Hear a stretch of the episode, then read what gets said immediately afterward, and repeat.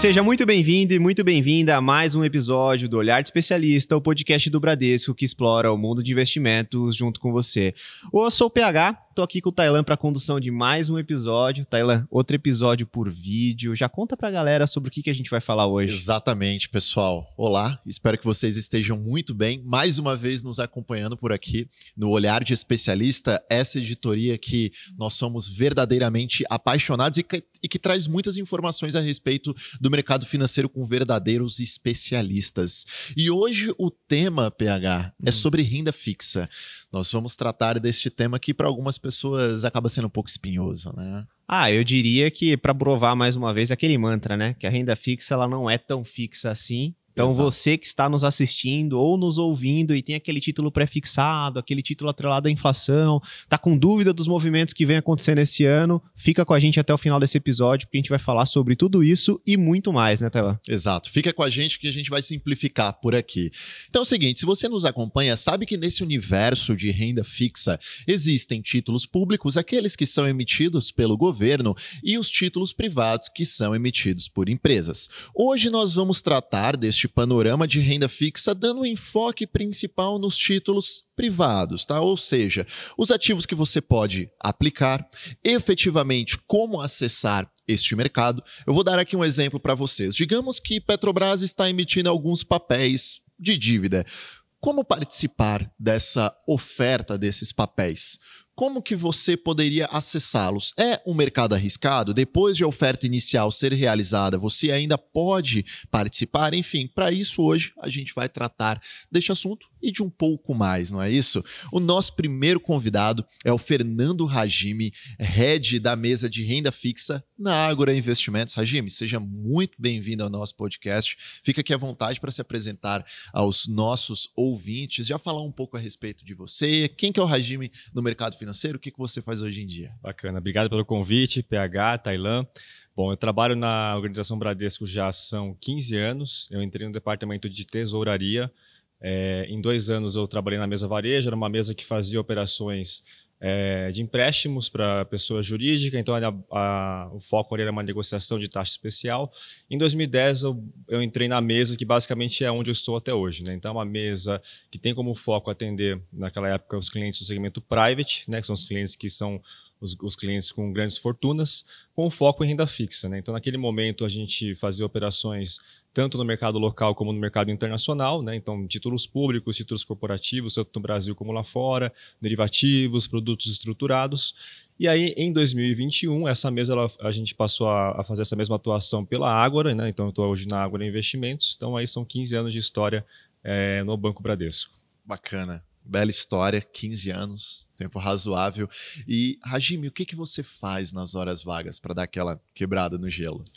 Horas vagas, o que se eu pudesse fazer o tempo todo seria planejar uma viagem. Né? Eu gosto muito de viajar, conhecer lugares novos, né? então sempre que eu tenho uma possibilidade de arranjar um tempinho, é planejar a próxima viagem. Então, é algo que eu gosto bastante. Outra coisa é estar com a família, né? Então, eu tenho uma filha de dois anos, então tempo vago no final de semana, uma coisa que eu gosto muito é aproveitar com a, com a minha esposa, com a minha filha. Acho que é o meu, eu gosto de aproveitar é, da melhor forma o meu, meu tempo livre. Bacana. Legal, Rajime. Também tem uma de dois anos, sei como que é. Ocupa bastante as nossas horas vagas. Aí, se for viajar, em vez de você perguntar no chat GPT o roteiro, você vai falar com o Rajime Vou falar com agora. o Rajime da próxima vez. para ele te ajudar. Bom, o nosso segundo convidado também está estreando por aqui, Otávio Fragoso, analista de produtos na Ágora. Otávio, seja muito bem-vindo ao nosso podcast e também conta para o nosso ouvinte quem que é o Otávio no mercado financeiro. Legal, obrigado Tailan, obrigado PH pelo convite, é um prazer estar com vocês e com o Fernando Rajime aqui. Bom, Otávio começou no Bradesco há uns seis anos atrás, uh, comecei através ali da mesa de derivativos, uh, depois trabalhei um pouco também na parte de stock option, atendendo as grandes empresas que que a Ágora barra Brasil Corretora atendia. E depois eu acabei indo para a mesa de produtos de renda fixa, onde eu estou atualmente. A gente acaba utilizando ali, né, principalmente voltado para ofertas públicas, é, seja de renda fixa, de renda variável, olhando sempre as melhores oportunidades para o investidor é, e as melhores oportunidades até para a própria Ágora, né, que se encaixa com o próprio fit dos nossos clientes. Então, na nossa mesa, tem a parte de ofertas públicas, mas também tem a parte de COI, é, de mercado é, secundário e tem um pouco de tudo é, também, inclusive bancário, a gente acaba utilizando ali é, para distribuir para os nossos clientes. É, é, da nossa parte ali na mesa de produtos é isso. Poxa, então tem bastante alternativa lá, né? Sim, sim, exatamente. Se o nosso ouvinte ficou em dúvida em relação ao que, é COI, tipo, oferta pública, fica tranquilo. A gente vai dar uma explicação. Na verdade, eles darão explicações a respeito disso. E aí, Otávio, já trazer aqui sobre o que, que você faz nas suas horas vagas. Exatamente. Qual é. é o seu hobby aí, Otávio? Legal. Bom, basicamente eu, eu procuro aproveitar os meus finais de semana para dar uma relaxada, né? A gente sabe que o mercado financeiro é bem intenso, bem corrido, então eu gosto muito de estar com a minha família, com a minha esposa. E na parte do esporte, eu vejo que todo mundo ali é. que vem aqui fala um pouquinho sobre a parte de prática esporte. Eu gosto de jogar bola, jogar um futebolzinho de final de semana com os meus amigos, é, e é sempre muito bom para dar uma a liberada de adrenalina. Só fazendo aqui um parênteses aqui, o Otávio ele faz parte do time da Ágora e estava competindo na Copa do Condado. Ô, louco. Fiquei sabendo que tá entre os artilheiros, é isso? É verdade, nosso time tá super bem. Inclusive, hoje é a fase de oitavas de final. É, vai ser uma oportunidade boa ali para vocês acompanharem ali na Copa do Condado. Boa, vamos com tudo. E além da Copa do Condado, eles estão também no campeonato interno aqui do banco, que possivelmente vai enfrentar aqui o departamento de investimentos. Vou dizer aqui que a freguesia tá do lado de lá, tá? Mas daí eu conversa para um outro papo. Bom, a gente, o Tailan colocou bem, né, que a gente está num momento de renda fixa bem interessante. A gente observa que os últimos dois anos, principalmente após a pandemia, ele vem, eles vêm chamando muita atenção. Então a gente teve uma escalada de inflação global. Isso naturalmente fez com que os bancos centrais ao redor do mundo subissem as taxas de juros. Os países emergentes, por incrível que pareça, se anteciparam, né? Então começaram primeiro esse movimento, destacando aqui o Brasil, e depois a gente teve os países desenvolvidos também fazendo esse processo de elevação dos juros, justamente por conta dessa inflação alta. Naturalmente, no início disso, a gente teve uma correção muito forte, porque a gente via de um contexto de juros baixos no mundo inteiro e a gente veio por essa pernada de juros um pouco mais altos. Diversos títulos sofreram bastante, então quando a gente olha os anos isolados, principalmente o ano de 2021, o ano de 2022, foram anos difíceis ali para quem tem efetivamente a renda fixa. Então aqui já fica né, o, o merchan que a renda fixa ela não é tão fixa assim, porque quando a taxa sobe, o preço desse título ele acaba caindo. Mas quando a gente olha agora para esse ano de 2023, parece que a gente já vem para um contexto onde os juros começam a se estabilizar nos países desenvolvidos. Então tem aquela questão, né? Pô, vai subir os juros mais uma vez ou ainda nos Estados Unidos, depois disso tende a parar, tende a ficar estável por parte de quase 2024 inteiro, e depois, eventualmente, a gente pode iniciar o ciclo de queda. Enquanto quando a gente olha aqui no Brasil, esse ciclo de queda de juros ele já começou, né? Então já teve dois cortes por parte do Banco Central, taxa Selic hoje já abaixo dos 13%, e aí nesse enredo a gente vê uma grande participação de ofertas, né? Trazendo aqui já para o contexto de oferta pública. Então, primeiro eu queria entender como é que foi essa elevação no número de ofertas e, naturalmente, o que, que é uma oferta pública. É, oferta pública é um momento onde a empresa ela vem a mercado, né, captar os recursos é, e pode ser basicamente de algumas formas, né, seja através de ações, né, ou através de fundos, né, onde ações o cliente final vai virar acionista da empresa e uh, quando vem através de fundos o cliente final vai virar cotista. É, Através da dívida, a gente também pode ver essa toada, né, que, foi, que a gente acabou de comentar aqui, sobre a empresa vir trazendo um CRI, um CRA, uma debenture, é, de uma maneira que a empresa vire, é, traga o recurso para que o cliente final é, aporte, entre parênteses aqui, uma dívida que a empresa está emitindo. Uhum. Então esse é um ponto importante. É, e aí a gente entra naquela tônica, né? A pessoa física ela está entrando cada vez mais nessas ofertas públicas, é, vendo como um atrativo não só as empresas é, com grande capital, ou seja, empresas AAAs, né, que são os melhores ratings ali é, AAA, né, para quem não sabe, é a melhor escala ali de elevação da própria empresa, ou seja, é, é o risco, é o melhor risco que a empresa pode ter. E uh, o cliente acaba trazendo uma taxa atrativa, trazendo, enfim, uma série de componentes que, que é válido a gente analisar. Uhum. Perfeito, Otávio. Se puder complementar aqui em relação, acho que o mercado ele, ele, ele mudou bastante desde que houve a criação das debêntures de infraestrutura, né, que deram isenção fiscal para a pessoa física. Então, ao longo do tempo, isso foi atraindo o investidor, né, então foi criando um mercado para isso. Uhum. Então, isso foi sendo fomentado ao longo do tempo. E aí, ao longo, concomitantemente, o BNDES deixou de ser aquele banco que emprestava recurso bastante para as empresas, né, então ele perdeu um pouco aquele peso de emprestar dinheiro, ele foi mais seletivo na concessão dos empréstimos. E aí, essa lacuna ela foi preenchida pelo mercado de capitais. Então, a parte de debênture de infraestrutura ela foi realmente algo é bastante essencial para o desenvolvimento desse mercado. Né? E, obviamente, quanto mais empresas tem, mais é, você cria liquidez para esse mercado. Então, o investidor olhando, puxa, eu estou entrando no mercado que tem muito emissor, tem muita opção, muito papel, então ele fala, opa, é, eu acho que é bacana entrar aqui. Então, isso cria um, um ciclo é, virtuoso. Né? Então, acho que isso tem feito o mercado crescer cada vez mais. Né? Acho que é uma coisa bastante importante. É, então, basicamente, quando a gente pensa em oferta pública, assim, se a gente puder resumir, é como é, só, é uma forma da empresa se financiar, digamos assim, né? E aí ela tem algumas maneiras de fazer isso, seja através de ações, pode ser um IPO, né? Ou seja, uma oferta inicial de ações, pode ser através de um follow-on, para quem já tem capital aberto, ou através mesmo de dívida, né? E também tem os fundos de investimento que no final do dia compram os títulos de dívida. Então, basicamente, se a gente puder resumir, são duas formas, através de ações e através da emissão de dívida. E aí o investidor que está do outro lado então, ele tem que entender que dessa parte da emissão de dívida, ele consegue se aproveitar disso. Porque geralmente, quando uma empresa ela vai emitir uma dívida, ela tem que emitir uma dívida acima da taxa livre de risco, considerando aquela emissão. Então, por exemplo, você vai emitir. É, tem várias formas de emitir, né? Você pode emitir uma título através de pré, uma dívida através de pré-fixado, lado da inflação, ou até mesmo emissões em dólar, né? E aí você tem como referência o título público, certo? Então é mais ou menos esse o raciocínio. Então, por exemplo, se eu vou emitir um, uma dívida, um, uma dívida para 2030, por exemplo, uma debênture para 2030, eu vou ter como referência uma, um título atrelado à inflação para esse mesmo vencimento como piso. E aí eu tenho que emitir com um spread em cima disso. É mais ou menos esse o raciocínio? Exatamente. Então, o que a gente diz em finanças, né, que o título público é um título livre de risco, é o menor risco dentro da economia. Então, todo mundo, todo mundo que desejar captar recursos, seja um banco, uma empresa, vai ter que pagar uma taxa acima dessa taxa.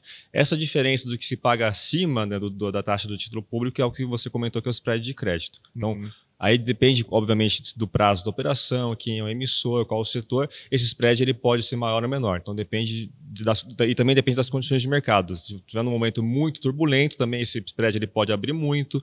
Ou se estiver num, num cenário muito otimista, ele também pode se comprimir bastante. Mas basicamente seria isso, né? Então pensando em papéis no mercado brasileiro, o mais comum uhum. é uma dívida em inflação, né? Então a referência acaba sendo a NTNB, né? Que é o, o Tesouro IPCA eh, com juros semestral.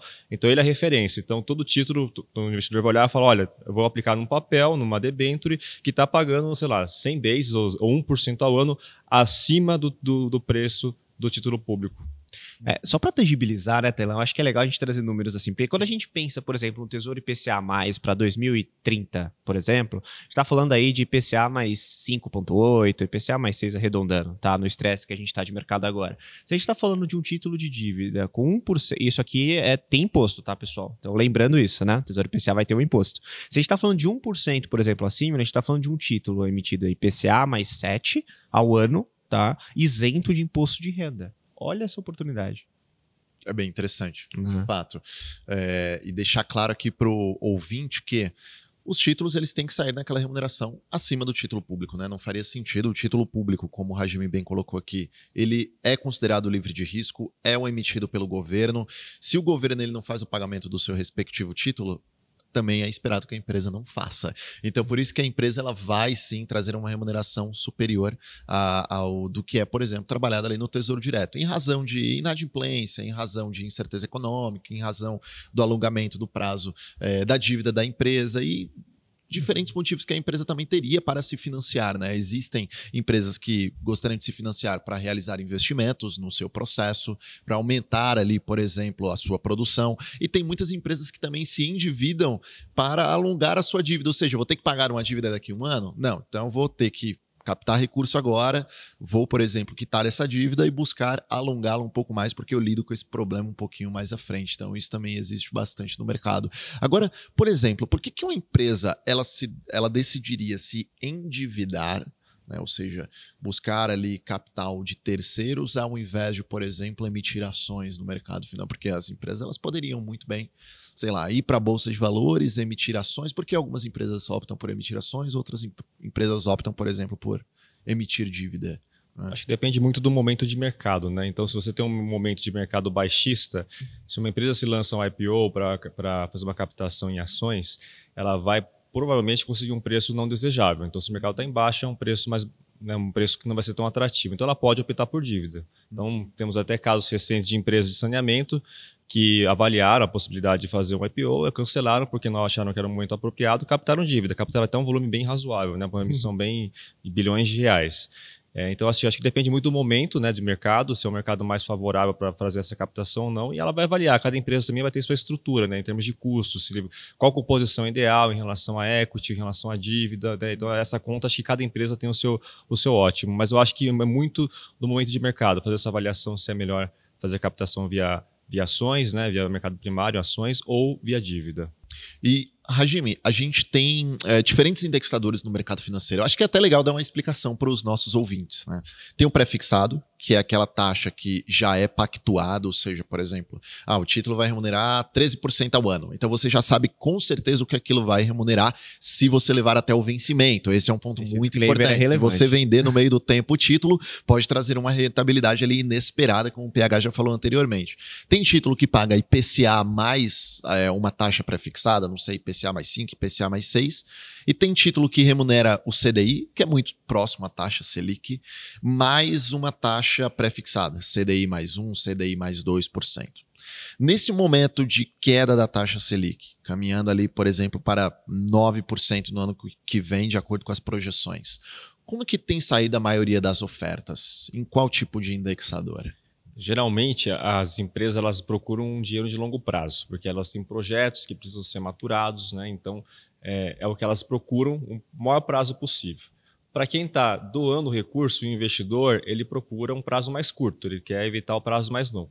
Só que, obviamente, isso não, as coisas não se conversam. Hum. Então, mas é como a empresa precisa captar num prazo longo, o investidor pessoa física tem um conforto em fazer uma aplicação em juro real, em IPCA. Porque se der alguma coisa errada numa posição pré-fixada, é uma posição que, se a curva abrir, né, então, se, o juro subir mais do que, do que se espera, isso tem impacto no preço, né, então você tem uma desvalorização quando você faz a marcação ao mercado. No juro real isso também acontece, mas você, por outro lado, por mais que você venha a perder com a abertura da curva de juros, num cenário desse, se a inflação sobe, você está recebendo uma parte ali na, na sua rentabilidade.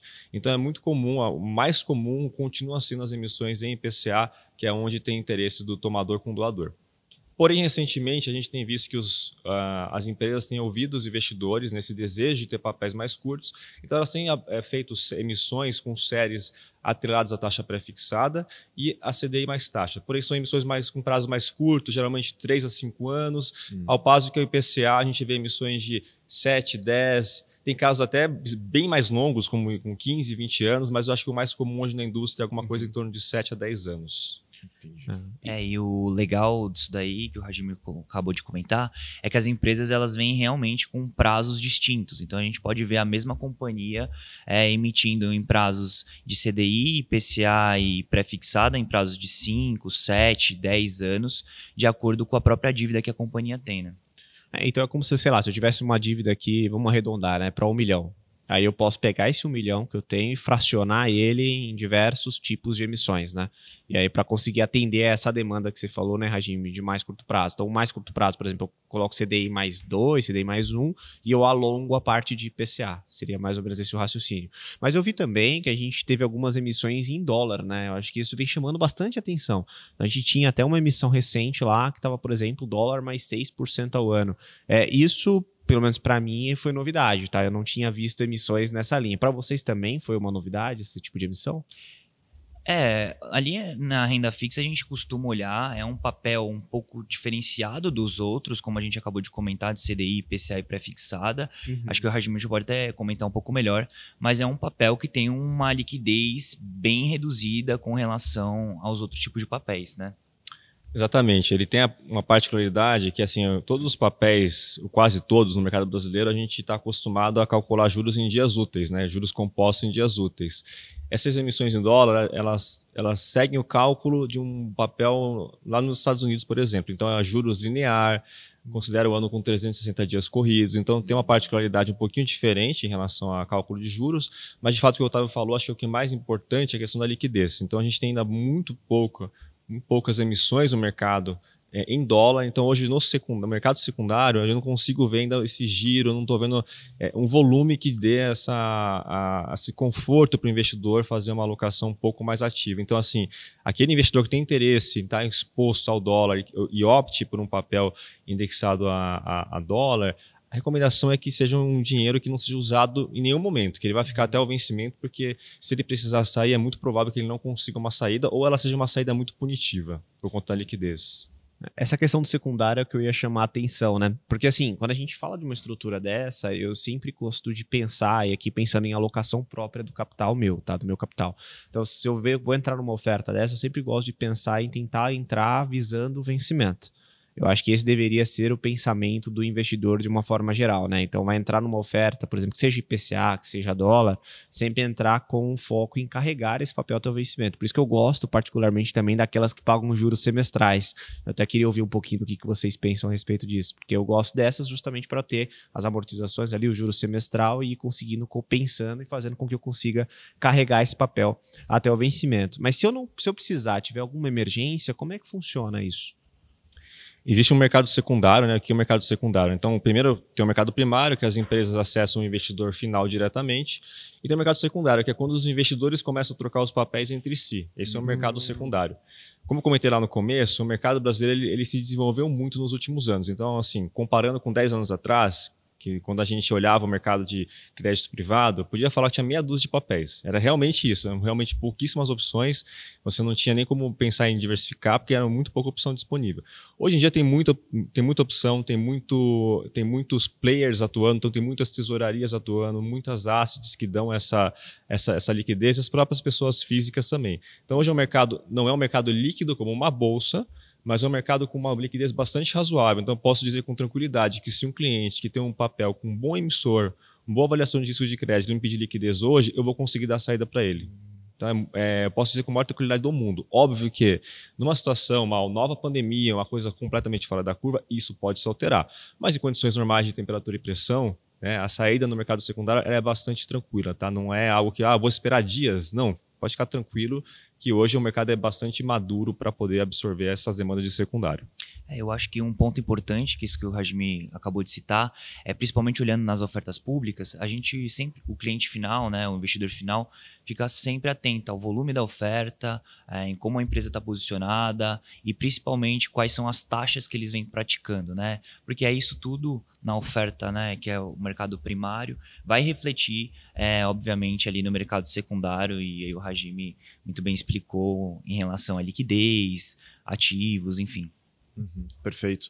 É, o PH falou sobre levar até o vencimento. Eu penso como se fosse uma espécie de um contrato. Uhum. Tá escrito ali naquele contrato que você, o regime, por exemplo, vai levar aquele título IPCA mais 6% até o vencimento. Mas tem uma cláusula lá escrita que se ele se desfizer daquele papel antes do tempo, aquele papel ele vai estar remunerando, por exemplo, IPCA mais 4, ou IPCA mais 7, ou IPCA mais 8, vai depender. Por isso que muitas pessoas, às vezes, entram na plataforma da Ágora e veem papéis com diferentes remunerações, não é mesmo, Otávio? O cliente ele pode entrar lá na, na plataforma e ele vai encontrar esses papéis, certo? Exatamente. Ele entra na nossa plataforma e ele vai ver diversos produtos, às vezes até um próprio emissor é, pagando taxas diferentes. E, obviamente, foi muito por conta das condições de mercado, que ele veio é, na oferta pública, muito por conta do prazo, até mesmo, como o próprio PH comentou, até pela amortização e pagamento de juros. E aí, Rajime, eu acho que a partir da mesa ali, a gente tem um, uma bela de uma prateleira dentro da Ágora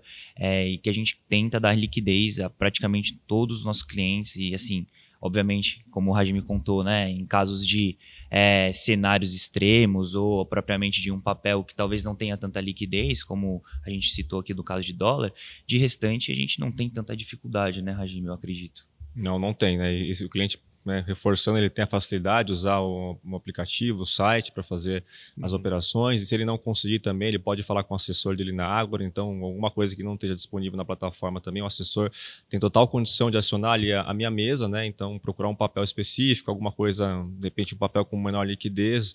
Né, é, é possível também fazer essa procura também via assessor. Uhum. E esse ponto do assessor eu acho que é crucial. Porque às vezes a gente acha que só porque é renda fixa a gente consegue tomar melhor decisão. Porque a renda fixa ela não é fixa. Passa um tom de simplicidade, mas não tem simplicidade aqui.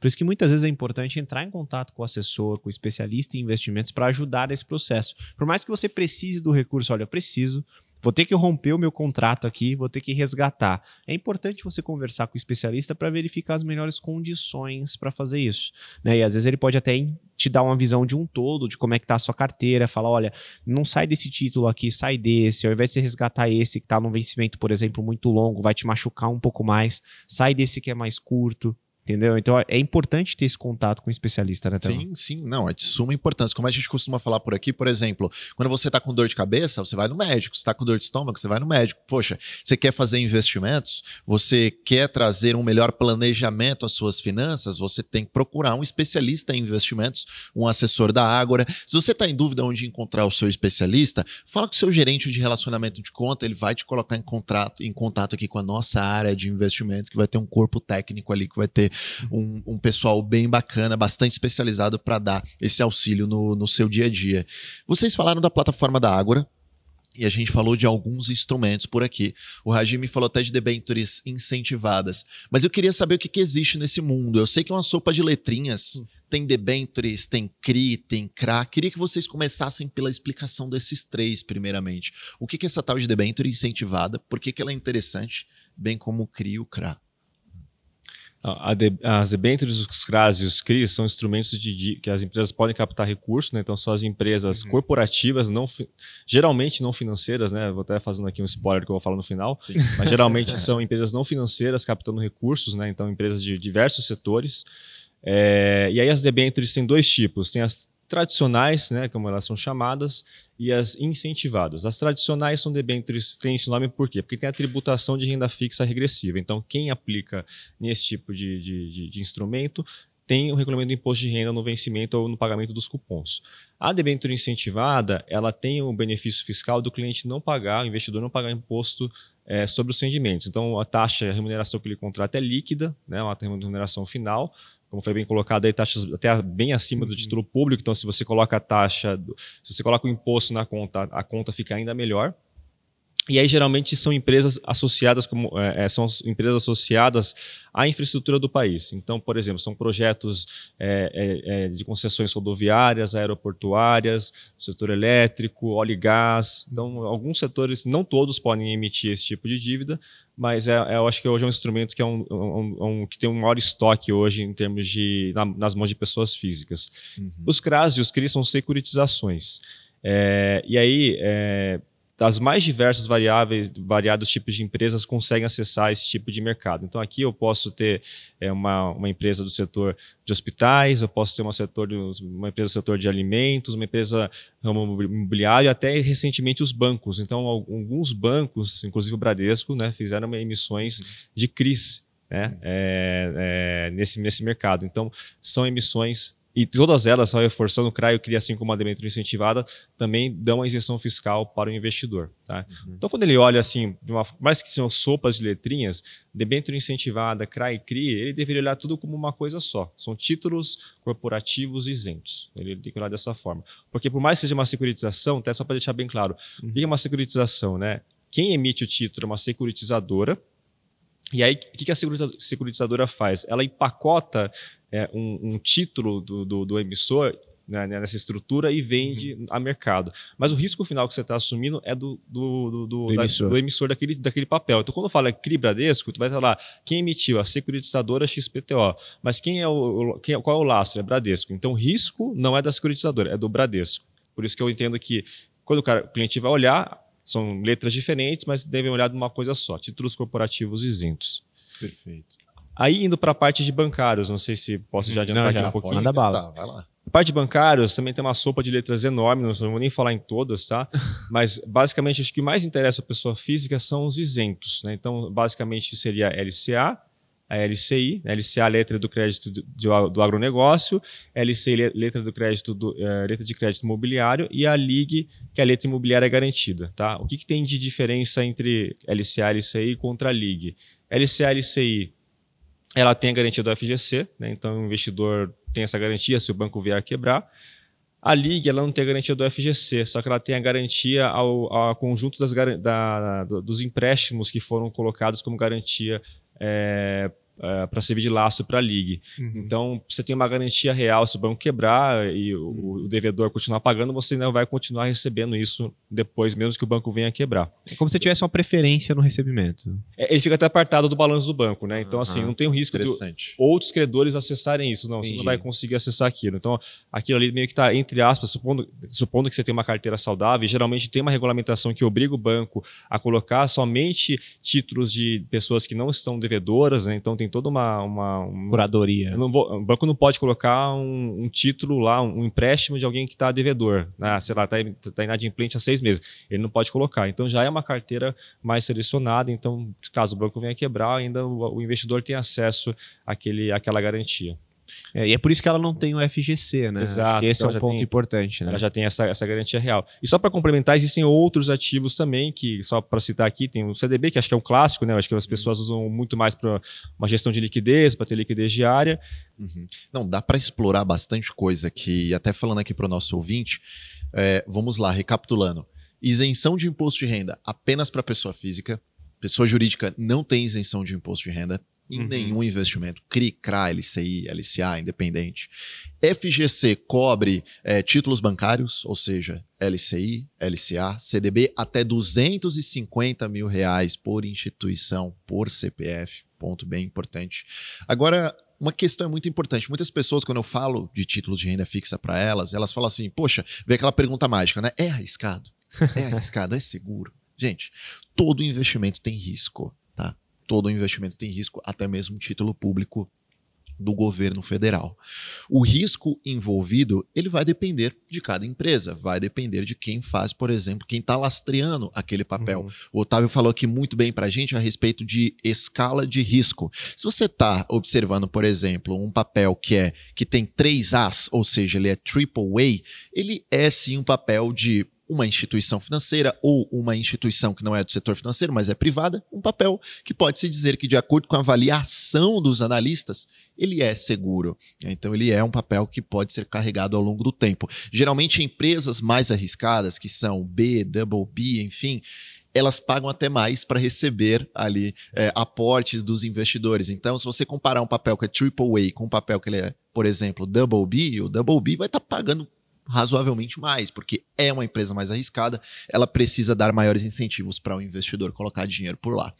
Agora explica aqui para gente, é democrático para o investidor acessar esse mercado? Ele conseguiria acessar, por exemplo, com, com quantos recursos? Com mil reais, com dois mil reais? É, é o okay? É, não, com certeza. Olhando ali principalmente ali do lado de ofertas públicas, ali na Ágora a gente tenta colocar os principais ativos como o investimento mínimo de uma cota, né? E normalmente essas cotas custam inicialmente mil reais.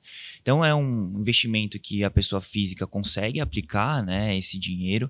E é muito importante isso que você citou, Tailan. É importante que o investidor final, principalmente pessoa física, procure o seu assessor de investimentos e principalmente procure saber mais sobre a empresa, em como ela está situada, como está o balanço dela e a propriamente até a própria dívida dela, né? Então, é o que a gente costuma ali falar na nossa mesa e até em conversa com o próprio Hajime é que é, às vezes a empresa é duplo A, né? E às vezes ela tem tendência a ser um triple A, por exemplo, uma empresa redonda, é, não é triple A por alguma, alguma questão de refino ou enfim, uma nova análise de, de rating. Então é importante que o investidor final sempre se atente ao risco-retorno que aquela companhia é, traz para ele, né? Recentemente a gente teve boas emissões é, de boas empresas, companhias excelentes, é, remunerando até que razoavelmente é com uma remuneração muito interessante para o cliente final.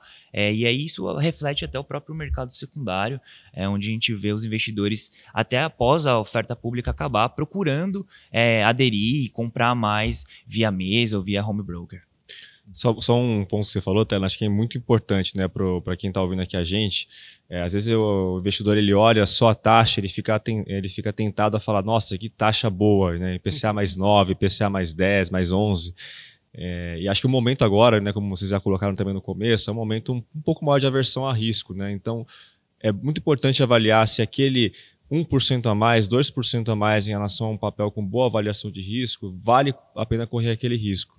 Então, acho que o momento agora é momento mais seletivo, né? Pegar empresas realmente que têm uma boa avaliação, são empresas conhecidas, de preferência aquelas que acessam o mercado com frequência. Então, não se enganar, porque é uma taxa muito alta, certamente tem alguma, tem alguma consequência, você tem um risco maior. Né? Mas a gente já sempre acha que o que se paga não é suficiente. Né? Então, o foco tem que ser, acho que, realmente nas empresas com boa avaliação de risco de crédito. Não tem almoço grátis, né? Então, assim, é, os grandes números eles encantam, né? Então a gente vê lá mensagem, poxa, IPCA mais, eu já recebi assim, tá? IPCA mais 11, a gente já viu uma, quanto foi? IPCA mais 20? Por aí. Teve uma, juro para vocês, tá? Já recebemos. Então, assim, é, eu como cliente estou falando aqui, já recebi. Você tem até que desconfiar, né? Não, com certeza. É, você, você para para pensar por uma dívida que vai, te, vai crescer IPCA mais 20, caramba. É insustentável, né? né? É, é, exatamente, insustentável. Então, assim, tem que tomar muito cuidado com os grandes números. E eu acho que é uma coisa que aqui a gente sempre fala é a diversificação. Mas nesse caso, quando a gente fala de crédito, eu diria que não é nem diversificar, às vezes é pulverizar mesmo. Então, não é nem diversificar, é você pegar, às vezes, o mesmo indexador, só que você vai pegar emissores diferentes. Então, poxa, sei lá, eu tô com um recurso, com um planejamento para usar esse recurso daqui a sete anos, eu quero montar uma carteira de crédito.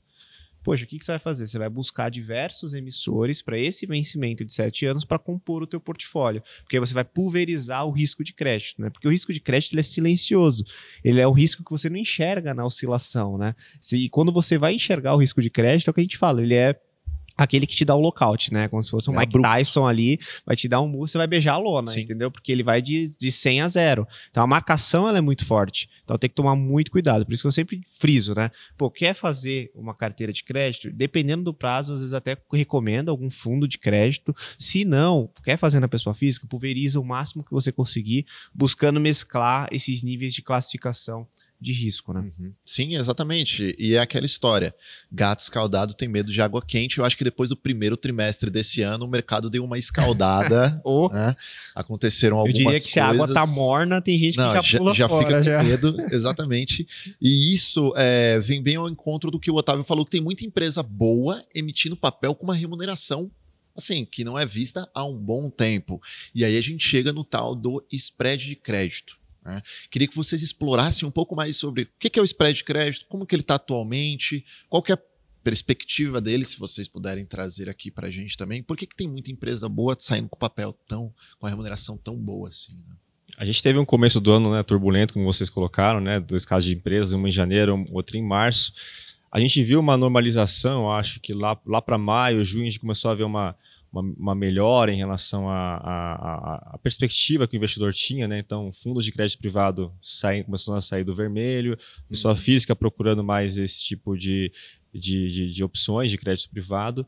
É, mas ele ainda continua em patamares ainda bastante interessantes, né? Então, apesar de ter, ter havido, um primeiro momento, uma, uma queda dos juros futuros, né, que então levaram uma queda das taxas de juros do, do, dos papéis, houve uma mudança recente, né, por conta da, da, crise das treasuries. Então, a gente isso fez com que a curva abrisse de forma significativa novamente. Então, aquilo que estava bom ficou ainda melhor, né? Então a gente não sabe até quando que esse que essa que essa escalada das treasuries tem capacidade de fazer a nossa curva continuar abrindo, né? Temos uma novidade, né, que é a questão da guerra lá de, de Israel contra o Hamas, né? então mais algo que a gente não sabe quando, como vai impactar os negócios.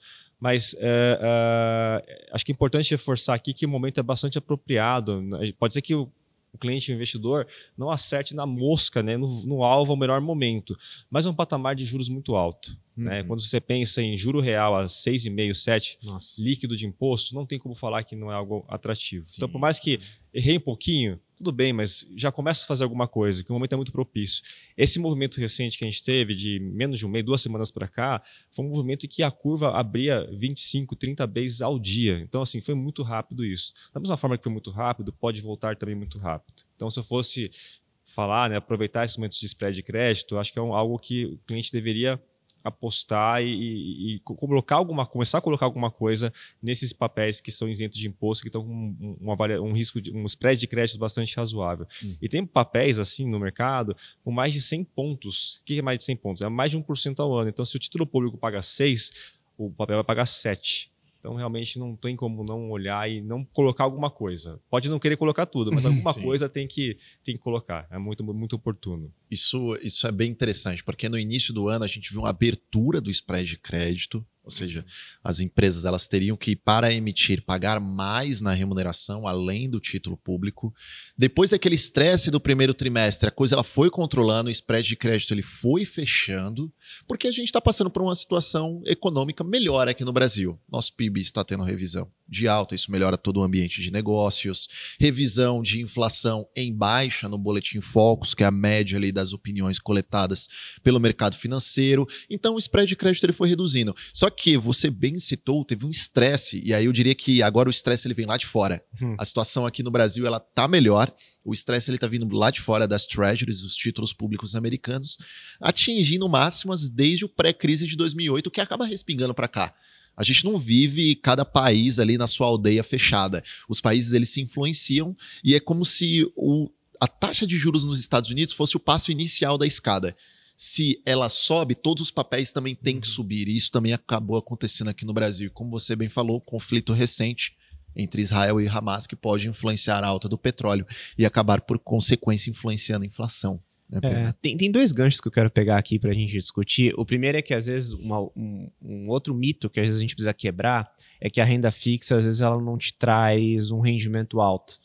E eu acho que fica pouco tangível quando a gente coloca assim, poxa, é, juro real de 7% ao ano. Se a gente pensa numa inflação, vamos colocar de 4%, a gente está falando aí vai, de uma taxa é, de, nominal de 11,5%. Só que por 11,5% por 7 anos, você dobra, você dobra seu capital você hum. dobra o capital. Então, isso às vezes falta um pouco dessa alusão, né? De entender que às vezes a renda fixa ela pode sim te trazer grandes oportunidades, até mesmo de você conseguir dobrar o recurso investido. Um outro ponto que eu quero trazer é justamente esse movimento de cenário recente que a gente está passando, né? Mas as pessoas estão se perguntando, poxa, quando a gente olhava em agosto, né, tavam, parece que o céu de brigadeiro desenhado, né? Então vamos lá, os primeiros 15 dias de agosto a gente olhava ali a, a, o título público, o contrato futuro, na verdade, de juros aqui no Brasil, afletando ali a 8,5%, 9 em alguns momentos, ou seja, já mostrando que o juro ia cair fortemente em 2024 2025. Quando a gente olhava lá fora, as coisas também mais controladas, parecia que o Banco Central ia o Banco Central dos Estados Unidos ia parar o movimento de elevação de juros e efetivamente o mercado já colocava cortes na taxa americana de 200 basis points para o primeiro semestre do ano que vem. Ou seja, não só ia parar de subir o juro agora, como ia começar a cortar já no primeiro semestre de 24. Só que meio de agosto para frente, a gente teve uma mudança total desse cenário, né? Então a gente tem agora, na verdade, um contexto diferente, onde os Estados Unidos pode fazer mais uma alta de juros agora na próxima reunião e tende a ficar com esse juro alto até o final do ano que vem. Isso gera toda essa reprecificação no mercado. Só em grandes números, a gente tem até puxei aqui, tá? A T-Note de 10 anos no maior nível em 16 anos e a T-Bond, né, que é o título mais longo lá nos Estados Unidos, de 30 anos, no maior nível em 12 anos. Então, olha o efeito efetivamente de reprecificação quando você olha o ativo mais seguro do mundo no maior nível de taxa em todo esse tempo. Como vocês enxergam esse cenário é, olhando daqui para frente? É, eu acho que esse cenário, ele está. Quando a gente tenta pensar no efeito dos Estados Unidos no Brasil, é, por mais que a gente está vendo uma curva americana com juros muito altos agora, se a gente olhar a curva de longo prazo americana, ela também está num patamar também muito alto. Uhum. E qual é a preocupação de ter uma, uma, uma curva de longo prazo muito alta? Essa é a curva que os agentes né, usam para, por exemplo, tomar empréstimos, uma, financiar uma casa lá, as empresas captam recursos. Então, não é, não é essa taxa de curto prazo, é de longo prazo que também está alta. Hum. Então, o que, que a gente acredita que pode acontecer? Esse juros alto vai desincentivar as empresas a tomar recurso, vai desincentivar a pessoa física a contrair empréstimo para hipotecar a casa, para comprar alguma coisa. Então, isso que vai ter um efeito é, significativo na economia americana. Então, aquilo que a gente estava esperando, né, é uma, uma, uma um, talvez não tivesse nenhum impacto, né, um impacto mais leve, talvez venha a ter um impacto mais acelerado na economia americana. Isso tende, então, a impactar, é, a fazer com que todo mundo também tenha uma, uma desaceleração do, do crescimento econômico. Uhum. Esse é só um reforço de acreditar que, por mais que a gente não acerte aqui, né, na, na questão uhum. anterior, o movimento, momento certo de entrar nesse tipo de aplicação, na, pensando nos papéis aqui do Brasil, esse, essa expectativa de que haja uma desaceleração maior na economia americana vai fazer com que esses juros que estão em patamares altos, uma hora tenham que cair. Então, uhum. talvez agora seja um momento apropriado realmente, né? Reforçando aqui, não é? Uhum. Não dá uhum. para saber se é o momento exato. Temos uma variável nova que é a guerra do Israel com o Hamas que pode ter implicações que não estamos vendo, mas tudo mais constante, né? Parece que agora realmente esse momento é muito apropriado. Então, se apropriar agora para fazer uma alocação na, em, em renda fixa. Uhum. Perfeito. É como a gente costuma falar por aqui, não dá para acertar a asa da mosca, Exato. mas a gente consegue fazer ali de um jeito polido, né? Uma aproximação, exatamente, de um jeito polido. Inclusive, você foi bastante polido em assumir o IPCA aqui no Brasil. A gente sabe que nós somos verdadeiros professores ao longo do tempo em 4,5% PH. É. A gente sabe que tem uns solavancos aí no meio do caminho, principalmente aqui no Brasil, né? É, diria que eu fui bem delicado foi. na escolha, né? Foi bastante delicado. eu jogaria aí um pouquinho mais para cima na média dos próximos anos. É. Mas aqui a gente voltou a um ponto, a gente vem falando muito isso nos outros episódios, tá, Rajimi e Otávio, da questão da alocação estrutural, pensando em planejamento financeiro, né? Eu acho que é, é sempre bom reforçar isso. Acho que o investidor, ele não, se a gente ficar tentando acertar qual é o momento certo em qualquer mercado, acho que a gente não vai conseguir ter um bom resultado. A gente vai ficar sempre migrando de um galho para o outro, tomando imposto na maioria das vezes, assumindo perdas na maioria das vezes, sendo que se a gente fosse paciente, o resultado a longo prazo ele tende a ser mais positivo. Então, eu sempre falo, né? O ideal é você fazer essa leitura de cenário e naturalmente usar o seu especialista, seu assessor, seu assessor para te ajudar a ter essa visão e definir sempre uma alocação estrutural para o seu objetivo seguindo o teu perfil. Acho que esse é o melhor caminho, né? Então, por exemplo, eu tenho um objetivo para daqui, sei lá, sete anos eu vou desenhar uma alocação estrutural considerando o meu perfil, o quanto que eu aguento que essa minha carteira vai chacoalhar nos próximos sete anos, associar isso ao cenário econômico que eu vejo, e aqui, claro, né, você não vai conseguir acertar um cenário de sete anos, Sim. mas um cenário de, por exemplo, 12 meses à frente, 24 meses à frente, adequo ali um percentual que eu quero ter em cada classe de ativo e depois eu vou preenchendo as minhas caixinhas com os produtos que a gente falou aqui. Então, por exemplo, eu quero ter uma exposição de X% em renda fixa dentro dessa exposição que eu quero ter de renda fixa, aí eu vou escolher quanto que eu quero ter de debenture, quanto que eu quero ter de CRI, de CRA, qual que vai ser o indexador que eu vou usar. Ah, eu vou pesar um pouco mais a mão em juro real, ou eu vou pesar um pouco mais a mão em pré-fixado, mas o importante é desenhar uma alocação estrutural. O tático você vai ajustando no caminho. Vocês acham que esse é o melhor jeito? Com certeza, PH. Eu acho que assim como você te, as, o investidor final tem uma carteira de ações, por exemplo, o cliente investidor final ele pode ter uma carteira de crédito privado junto com até emissores bancários para compor o próprio, próprio portfólio. Por exemplo, em oferta pública, como a gente citou aqui, existem uma, duas, três séries, cada uma indexada a, um, a, um, a inflação, indexada a pré-fixado, enfim. É, o cliente pode ao mesmo, no mesmo título, pulverizar com indexadores diferentes. Então, é, esse é um tema muito importante. É, eu acho que todo investidor pessoa física, ele está ciente disso e que cada vez mais a gente enxerga ali dentro da carteira dos nossos próprios clientes uma pulverização maior. Então, tem é cliente que tem setor de alimentação, de energia, de saneamento, e aí ele vai compondo o portfólio. O que, que, é o mais interessante disso, né, PH? É que essas ofertas públicas de crédito privado, elas pagam juros semestrais, juros mensais, até recentemente a gente teve juros mensais. Então é muito interessante porque o cliente sempre vai ter é, o, entre parênteses aqui, o dividendo, né? Que são os juros. Vai pingar, vai pingando todos os meses ou todos os semestres. E dependendo da carteira que o cliente montar, às vezes ele consegue encaixar até dividendos mensais, né? Seja de companhias diferentes, diferentes, né? Dividendos que eu quero dizer é juros, né? Uhum. No crédito privado. Então ele montando essa carteira, eu mesmo particularmente, eu tenho juros que acabam me intercalando mês a mês de companhias diferentes. Então é um bom ponto. Eu acho que é um ponto que a pessoa física, principalmente, é, ciente do CRI, CRA e debênture incentivada, que são ativos que são isentos de pontos de renda, é terem na cabeça, né? Montar aquela carteira de crédito privado, unido ali junto com os próprios emissores bancários.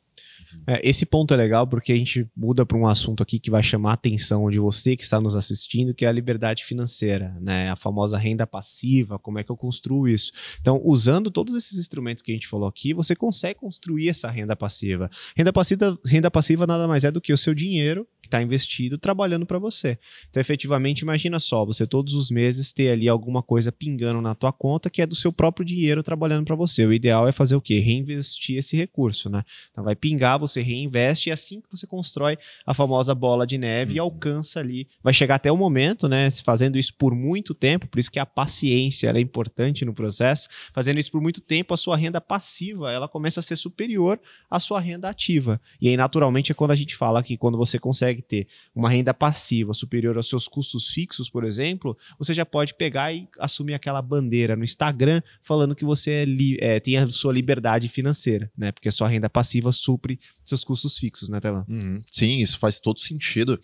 É, tem muitas pessoas que vão acumulando. É, é, a mesma conversa que a gente teve no último capítulo. Uhum. A pessoa ela faz um aporte, ela se planeja, tem que ter todo um planejamento. Claro, sempre investir antes de gastar e não gastar e o que sobra você investe. Tenta fazer o raciocínio inverso. Isso é muito importante, essa mudança é, de mentalidade. Investe primeiro, gasta as coisas do dia a dia depois. Para isso, vai precisar de planejamento. Você faz um primeiro aporte, você vai sentir prazer fazendo aquele primeiro aporte, uhum. vendo dinheiro ali na tela do seu banco, por exemplo. Faz o segundo, terceiro, isso é legal, isso é prazeroso. Vai ter um momento que você vai estar esperando ansiosamente final do mês para conseguir fazer o seu investimento e ver o seu valor crescendo. E só o último comentário nesse ponto que é importante, até para a gente quebrar alguns paradigmas aqui, é que às vezes as pessoas acham que é muito difícil, né? Claro, tudo isso daqui demanda um tempo de você estudar, de você conhecer os produtos, é escutar o nosso podcast, por exemplo, é ligar para o seu assessor, bater um papo sobre o que você escutou aqui com ele, para entender um pouco mais a fundo. Mas eu diria que grande parte do processo de acúmulo de riqueza ele vem mais da disciplina e da organização do que efetivamente da decisão de onde alocar o recurso. Porque a alocação você tem um tempo a teu favor, né? Então você vai ajustando essa alocação com os seus aportes que você vai fazendo. Mas a disciplina ela depende muito de você. Eu acho que é aqui que muitas pessoas pecam, né? Sim, isso faz todo sentido, PH. É, eu queria também trazer um pouco de reflexão aqui, pessoal, sobre a parte de regulamentação disso tudo, né? Como que vocês enxergam essa regulamentação no Brasil? Vocês colocaram que a pessoa física ela vem entrando cada vez mais. Vocês enxergam que é muito por conta dessa regulamentação que está ficando cada vez mais clara para o investidor? É, eu diria que mais do que regulamentação também a própria evolução. Sim. Né?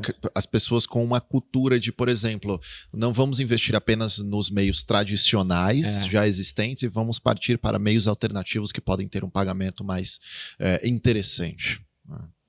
Bom, olhando ali do, do ponto de vista ali de oferta pública, a gente teve uma nova regulamentação da CVM, que foi a 160 e a 161, que trouxe ali um, é, como é que eu posso dizer, é, estabeleceu um novo arcabouço ali para a própria área de ofertas públicas. Né? Antigamente a gente tinha é, somente o prospecto, né, para o cliente ler como o documento principal, e o prospecto, para quem não sabe, é o principal documento ainda de oferta pública, onde tem prospecto que tem mais de mil páginas, onde consta literalmente tudo sobre a uhum. própria oferta pública é, e que com essa nova é, legislação, se eu posso dizer que é assim, da CVM, trouxe alguns mecanismos é, que facilita tanto para a empresa captar esses recursos, como um, alguns facilitadores, como eu coloco aqui o caso da lâmina da oferta pública, que é como se fosse um resumo é, do prospecto, trazendo as informações essenciais né, para o investidor final e que é um documento obrigatório agora, que toda a companhia tem que emitir ali, principalmente é, para investidores qualificados.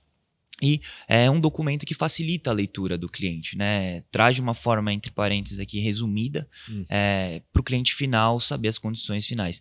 Mas eu volto aqui a colocar que é muito importante é, ligar para o seu assessor, perguntar, tirar dúvidas, porque às vezes é, você lendo, né, acaba interpretando de um jeito e no final das contas é de outra forma. Então é importante que é, você, cliente final, é, investidor final, acesse o seu assessor, é, entenda mais sobre a companhia, entenda quais são os riscos também da própria companhia e se aquela taxa está atrelada ali com o seu portfólio, com o seu risco, é, para o seu risco final.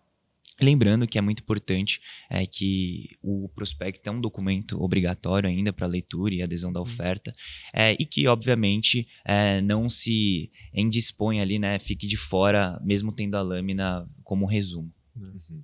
E, e, alguns termos que tem no prospecto, até mesmo quando o, o, cliente vai fechar uma oferta pública, né, o assessor tem que passar por alguns pontos. E tem alguns deles que não são, às vezes, tão simples de entender. Porque a oferta pública, ela tem um negócio de taxa teto, né? Quando é oferta primária, tem a questão do book building. Como que isso funciona, Otávio? Legal. Bom, a taxa teto é uma taxa onde a companhia, ela estabelece como, literalmente, o teto, né? Que ela tem o máximo que ela pode é, pagar para o investidor final, é, que normalmente vem atrelado ao NTNB, mais algum spread, uhum. ou IPCA, ou CDI, ou, enfim, pré-fixado, por exemplo. É a, é a taxa máxima que aquele, que aquele emissor pode pagar para aquele cliente final. O que a gente tem visto, é, vi, vide ali a demanda crescente de ofertas públicas, é que uma companhia captando bilhões de reais acaba emitindo muito mais do que ela precisa, né? Captando muito mais do que ela precisa. Então, às vezes, é, uma companhia que quer captar um bilhão de reais, ela acaba é, pegando de reserva 2 bilhões. Então, ou seja, ela captou ali entre parênteses o dobro. E aí, como é que funciona esse processo de pagamento de taxa? Né? É, ele tem aquele teto, só que vamos supor aqui, tem muito mais investidores do que eles precisariam, né? O recurso foi o dobro praticamente. Então, eles vão reduzindo, enchendo é, o bolinho ali por taxa até chegar a uma taxa é, que ele entre parênteses aqui, chegou no seu limite, né? Captou hum. um bilhão de reais. Então, eles vão fechar, por exemplo, se a taxa é IPCA mais 5,20 é, e a IPCA mais 5 já tem demanda, eles fecham aquela taxa IPCA mais 5 e todos aqueles clientes que bidaram, né? Que aportaram ali de IPCA mais 5 para baixo, levam a taxa de IPCA mais 5 e todos aqueles clientes que é, bidaram acima de IPCA mais 5 ficam de fora, né? Hum. Isso é o famoso rateio que tem nas hum. ofertas hum. públicas, Importante. onde a gente tem visto que tem acontecido os rateios, né? E principalmente de emissões é, que não são tão grandes, né? E de empresas muito boas, porque aquela, aquela empresa, o investidor final, procurou muito.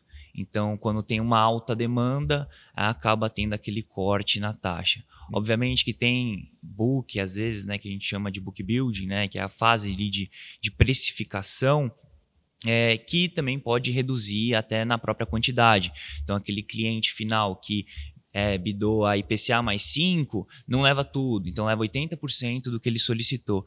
Para que, que serve esse mecanismo? Para pulverizar, né? para dar mais clientes ali né? entrando dentro daquela oferta pública final. Uhum. Perfeito. É como se, por exemplo, eu, você, o PH e o Hajime, a gente entrasse numa oferta pública, só que não tem ali, a, a empresa ela já vai captar o suficiente apenas com você e o Hajime. Aí eu e o PH ela vai alocar apenas em parte o nosso capital, exatamente. por exemplo. É, fica isso. chupando o dedo nessa É, exatamente. Então, isso é importante, porque alguns investidores eles podem entrar na oferta pública e não compreender por que, que acabaram não alocando o capital completo ali que eles colocaram. E isso também tem uma relação com a taxa, certo, Otávio? Tem. Que você, que o investidor investidor efetivamente coloca. É. é. O, às vezes o investidor ele quer prefixar uma taxa. Então, por exemplo, é, eu, eu, o cliente final só quer receber IPCA mais 5, né? E a taxa teto é IPCA mais 6. Uhum. Então ele fixa a taxa dele lá em IPCA mais 5, NTNB mais um, mais um spread. É, e ele coloca, eu só quero levar se for sair essa taxa ou acima. Se sair abaixo, eu quero ficar de fora e tá tudo bem. Entendi. O que a gente costuma é, recomendar ali, a nossa área de produtos, principalmente para os nossos assessores, é analisa a carteira do cliente, vê o que faz sentido para ele, ou se a carteira, se esse ativo, né, o crédito dessa empresa faz sentido, é uma empresa muito boa, a gente recomenda às vezes até colocar a, a mercado, para o cliente não hum. ficar de fora por okay. conta da taxa. O cliente às vezes liga e fala: Não, eu quero entrar nessa oferta porque eu acredito muito nessa empresa, essa uhum. empresa é super redonda, é, não quero ficar de fora em hipótese nenhuma. Então a gente recomenda é, que ele coloque a mercado porque ele não está é, olhando para a taxa em específico, ele está olhando para a companhia como um todo. Então, olhando como uma estrutura, como, entre parênteses, uma segurança que ele tem é, para investir naquela empresa. Então, alguns dos nossos clientes é, colocam ali a taxa mercado para não ficar de fora por conta da taxa. Lembrando, né? que a taxa mercado, se sair somente IPCA, o cliente só vai levar somente IPCA e não vai levar remuneração. Nunca vi isso acontecendo, é, mas obviamente que a gente não pode deixar de falar que pode acontecer para o cliente final. Uhum, perfeito. É, pode sair dentro ou fora das expectativas. É, exatamente, isso faz todo sentido. Se você trava a taxa lá em cima, uhum. muito provavelmente você vai ser subalocado na oferta, ou se você coloca a taxa a mercado, você pode entrar, mas aí realmente vai ficar em função de como que, na média, os investidores estão buscando ali realizar aquela. É, estão colocando as taxas. Né? Por isso que, de novo, é importante bater um papo com o assessor com e com o especialista. Com né? assim, é sempre importante estar conversando ali, porque ele vai passar essa noção, né? Ele pode até passar, às vezes, algum sentimento, alguma coisa, para na hora que você vai colocar ali a sua, a sua taxa, né? É, o que a gente costuma ali falar para os nossos assessores, eu, Hajime, é, a gente passa uma sensibilidade de como tá aquela oferta em si, se o mercado está trabalhando de uma forma muito forte, e mais ou menos o quanto que aquela taxa deve fechar, claro, em aquelas, naquelas ofertas públicas que tem a remuneração como taxa teto. Uhum. Só para finalizar, temos muito ainda a evoluir, na opinião de vocês, no mercado de renda fixa, por exemplo, quando a gente compara com os Estados Unidos? Com certeza. O... Apesar de termos evoluído bastante nos últimos anos, né, o mercado hoje é muito grande, é muito robusto. Temos centenas de papéis com liquidez hoje que o mercado negocia, é um volume cada vez maior.